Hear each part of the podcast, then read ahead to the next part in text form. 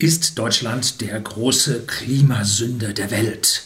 Letztlich hat Frau Merkel bekannt gegeben, wir würden 2% des CO2s der Welt emittieren, wir wären aber nur 1% der Weltbevölkerung und das ginge gar nicht und wir müssen uns da jetzt ranhalten und ja, weiter so, ganz, ganz wichtig. Stimmt das? Nun, Sie kennen mich hier als Ressourcenschoner, der ich ja auf äh, Energieverbrauch achte, auf Ressourcenverbrauch achte. Ich habe Photovoltaik auf dem Dach, habe Hausbatterien, fahre Elektroautos, heizen mit kompensiertem Gas bei whisky.de, dem Versender für hochwertigen Whisky den privaten Endkunden in Deutschland und Österreich.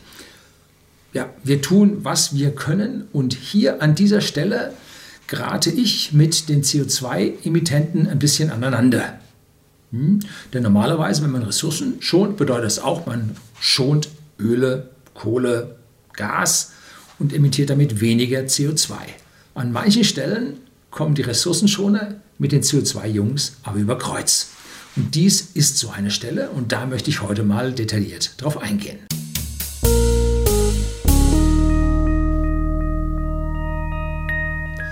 Guten Abend und herzlich willkommen im Unternehmerblog, kurz Unterblog genannt. Begleiten Sie mich auf meinem Lebensweg und lernen Sie die Geheimnisse der Gesellschaft und Wirtschaft kennen, die von Politik und Medien gerne verschwiegen werden. Und heute sind wir wirklich an so einem Geheimnis, das verschwiegen wird, um uns, ja, den schwarzen Peter zuzuschieben. Sind wir die Schmutzfinken der Welt? Haben wir Rußschwaden an CO2 CO2 ist ein farbloses Gas, was wir in die Welt emittieren. Sind wir die Carbonexporteure? Das Klima hält oder die Atmosphäre hält vor Ländergrenzen nicht an. Nun, ein User hier auf dem Kanal, ein Zuseher, hat einen Kommentar geschrieben, den möchte ich Ihnen nicht vorenthalten. Und dann habe ich mir noch ein paar Daten herausgesucht. Und da möchte ich jetzt mal ein bisschen was zeigen, was Ihnen die Augen aufgehen lässt. Aber sowas von. Hm. So, hallo Herr Lüning. Nun habe ich es von, und da kommt nun ein Wort, das möchte ich nicht nennen im Zusammenhang mit äh, unserer Bundeskanzlerin, habe ich es von Bundeskanzlerin Merkel anlässlich des Unionsspektakels wieder vernommen, nachdem ich es eine Weile verdrängte. Sie faselte davon, dass die Bundesrepublik lediglich 1% der Weltbevölkerung abbilde, jedoch 2% des CO2-Ausstoßes verursache. Es sei höchste Zeit, daran etwas zu ändern. Und das ist das, was ich gerade in der Einleitung gesagt habe. Das ist die Motivation für dieses Video. Nun geht er weiter. Mag richtig sein, nur sagt mir das überhaupt nichts. Es wäre vergleichbar damit, dass um 6 Uhr in der Früh geschätzte 0,05 Prozent der Bundesbürger, nämlich die deutschen Bäcker, sicherlich über 80 Prozent der deutschen Brötchen verfügen. Was anhand der reinen Zahlen Empörung auslösen müsste. Brötchen für alle gäbe es nicht einen massiven Grund für dieses Ungleichgewicht. Der Bäcker produziert halt viele Brötchen für viele Menschen. Das nennt sich Arbeitsteilung. Jawohl, da hat einer in Wirtschaft aufgepasst. Meiner Meinung nach verhält es sich beim CO2 genauso. Wenn wir mickrigen 1% der Menschheit 2% aller Güter kohlenstoffoxidierend produzieren würden, hätten wir bereits einen Ausgleich geschaffen und schon wäre es vorbei mit der Selbstbezichtigung als Umweltschweine und Klimamörder. Schaue ich mich in der Republik unbedarft um, glaube ich erkennen zu können, dass wir weit mehr als 2% aller Güter herstellen. Irgendwoher muss der Begriff Exportweltmeister schließlich kommen. Und da kriegen Sie gleich ein paar Zahlen. Da habe ich mich nicht mehr ein bisschen umgeschaut. Wenn wir also nur 4% aller Güter produzieren würden, dann wäre doch unser CO2-Ausstoß rein rechnerisch nur halb so hoch wie im Rest der Welt. Hinzu kommt, dass wir als rohstoffarmes Land Erze und andere Bodenschätze einkaufen, die erst hier in aufwendigen Prozessen mit einem gehörigen Kohlenstoffeinsatz veredelt und zu Produkten verwandelt werden. Nun, ich habe letztlich über die Stahlindustrie ein Video gedreht. Die ist bei uns doch relativ schwach geworden. Der Stahl wird mittlerweile in Asien hergestellt. Ich vermute allerdings, dass wir nicht 4%, sondern mindestens 10% aller Güter produzieren. Da frage ich mich, woher dann die CO2-Mengen kommen, die in nicht entwickelten Ländern als Eigenverbrauch dem Durchschnitt zugerechnet werden. Kocht dort jeder seine Suppe über einem offenen Rohölfeuer? So, hier mal kurz eingeblendet die Zahlen des Bruttoinlandsprodukts der Welt und von Deutschland. Die Welt hat 85 Billionen US-Dollar Bruttoinlandsprodukt. Das ist jetzt nicht Parity Purchasing Power, sondern das sind reine US-Dollar.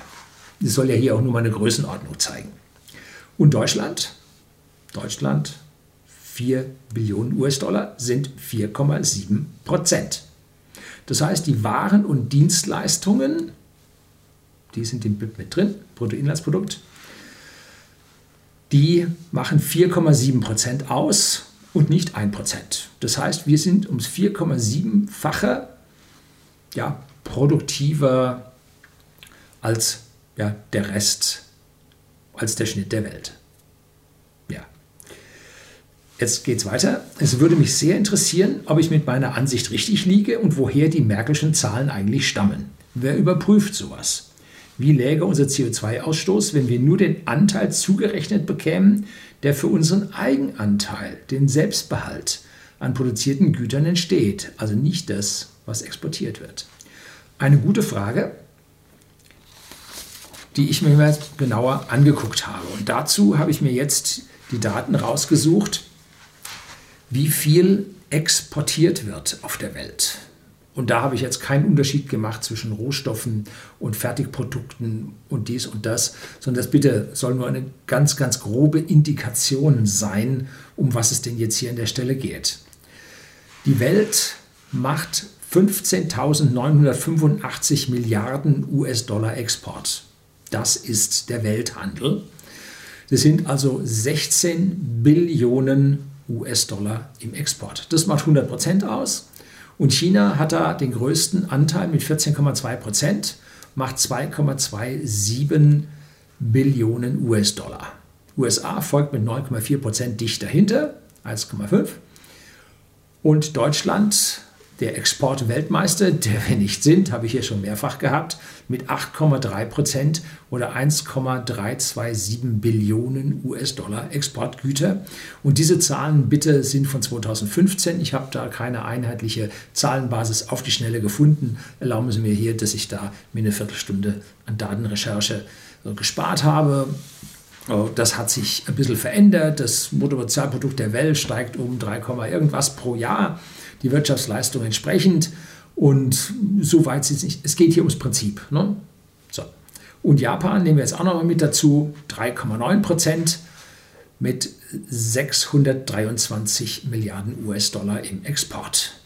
Ja, die sind relativ, die sind ja bald doppelt so viele Menschen wie wir, glaube ich. Oder sind's, nee, es sind 120 Millionen ne? in Japan. Wir haben nur 80 Millionen. Also die exportieren gar nicht so viel. Ne? So, jetzt schauen wir uns mal die Dreckschleudern der Welt an, aka CO2-Emittenten. Da gibt es Zahlen vom IWF, meine ich, ist das. Und nein, die EPA. Die EPA, die zählt das. Und die Welt hat also 100% CO2-Ausstoß und China 27,5%. Die emittieren ganz heftig. USA 14,8 und dann kommt Deutschland mit seinen überaus schlimmen 2,1 Prozent.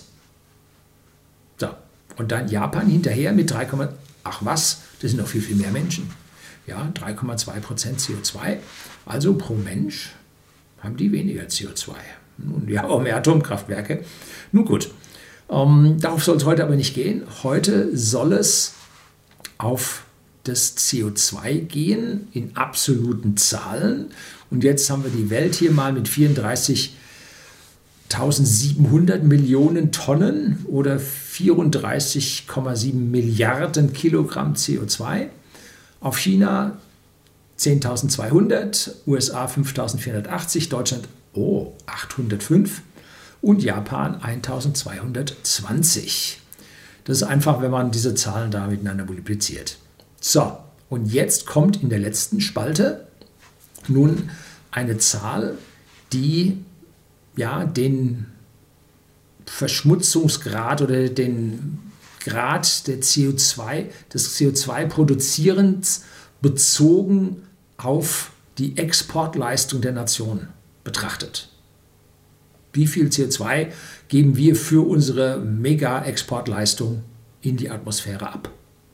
Denn das ist ja hier der Vorwurf gewesen. Wir sind nur ein Prozent der Menschen und emittieren 2% des CO2s und daran muss ich etwas tun. Ja, fragen wir uns, warum emittieren wir diesen hohen CO2-Anteil? Nun, weil wir so megamäßig in die Welt exportieren. Und was exportieren wir? tolle Maschinen, Dinge, die sehr teuer sind, die hocheffizient sind, die die Welt haben will. Das exportieren wir. Und sie sind wohl so gut und so viel besser als andere Maschinen, Sache Energieeinsparung, Kosten und, und, und. Jetzt nicht direkte Betriebskosten, sondern pro erzeugtem Gut. Dass also die Leute unsere Strickmaschinen in Bangladesch haben wollen, dass die Nadeln für die Spinnmaschinen und, und, und. Äh, das wollen sie von uns haben.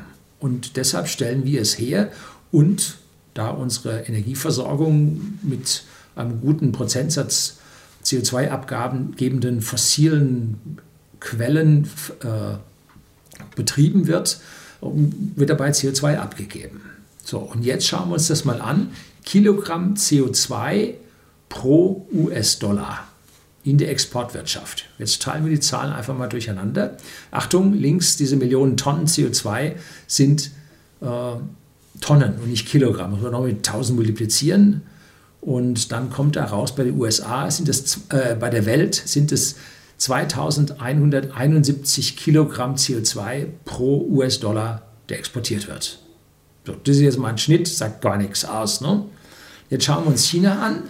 WOP, die liegen bei fast 4500 Kilogramm CO2 pro US-Dollar Export. Die sind also halb so gut wie die Welt, doppelt so viel CO2 für den Dollar Export.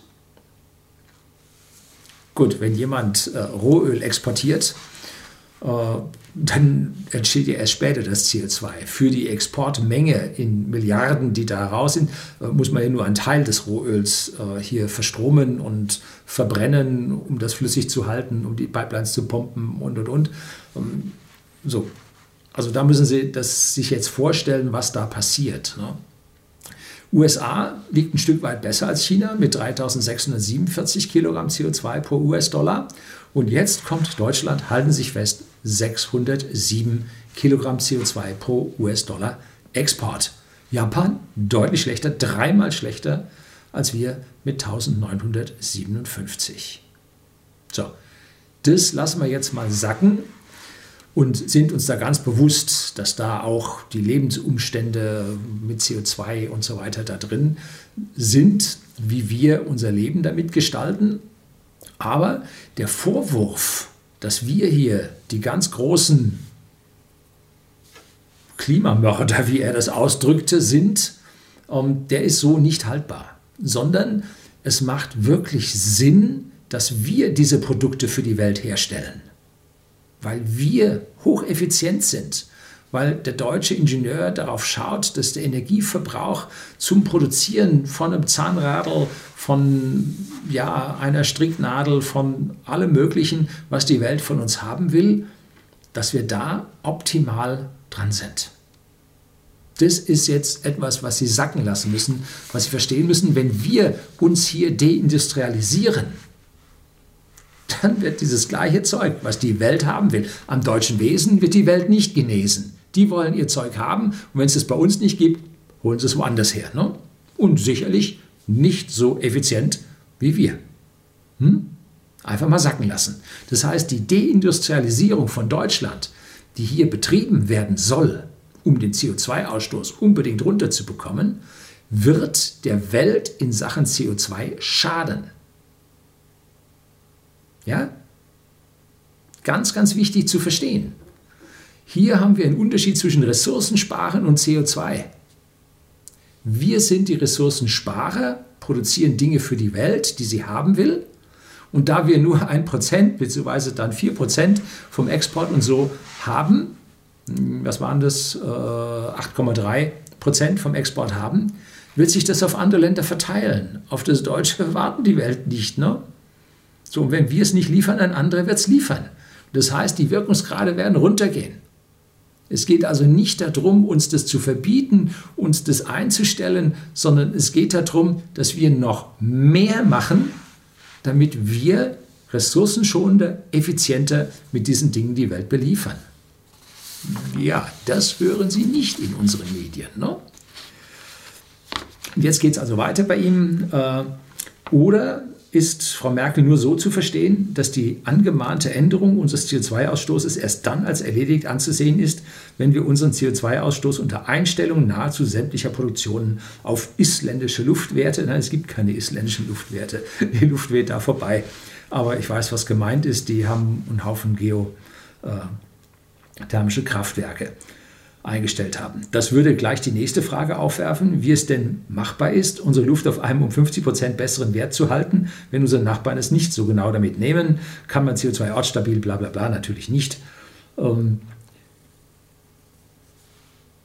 wäre das nicht mal ein Thema für den Blog. Nun, hier habe ich das jetzt mal entsprechend formuliert, habe es auf eine ingenieurtechnische Basis gestellt und wir alle sollten darüber nachdenken, ob unsere Technologie an dieser Stelle nicht so ja, dominant und führend auf der Welt ist, dass wir von unserem Export, von unserem, äh, auf keinen Fall von unserer Technologie abweichen dürfen, weil es dann nämlich auf der Welt daneben geht, weil die alle mit CO2-Verschmutzung viel stärker sind als wir. So, hier sehen Sie also einen deutlichen Unterschied zwischen Ressourcenschonung und CO2-Ausstoß.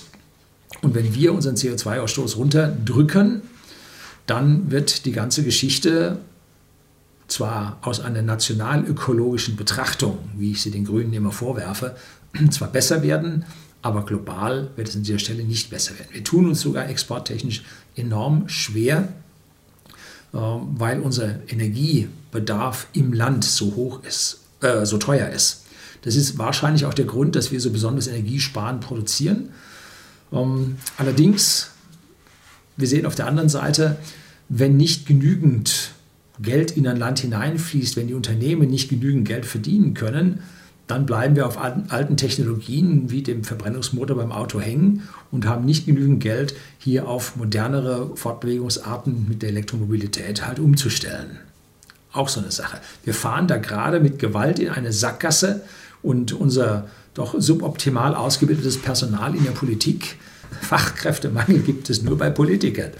Äh, führt einfach nur ins Verderben. Tja, das soll es gewesen sein. Herzlichen Dank fürs Zuschauen.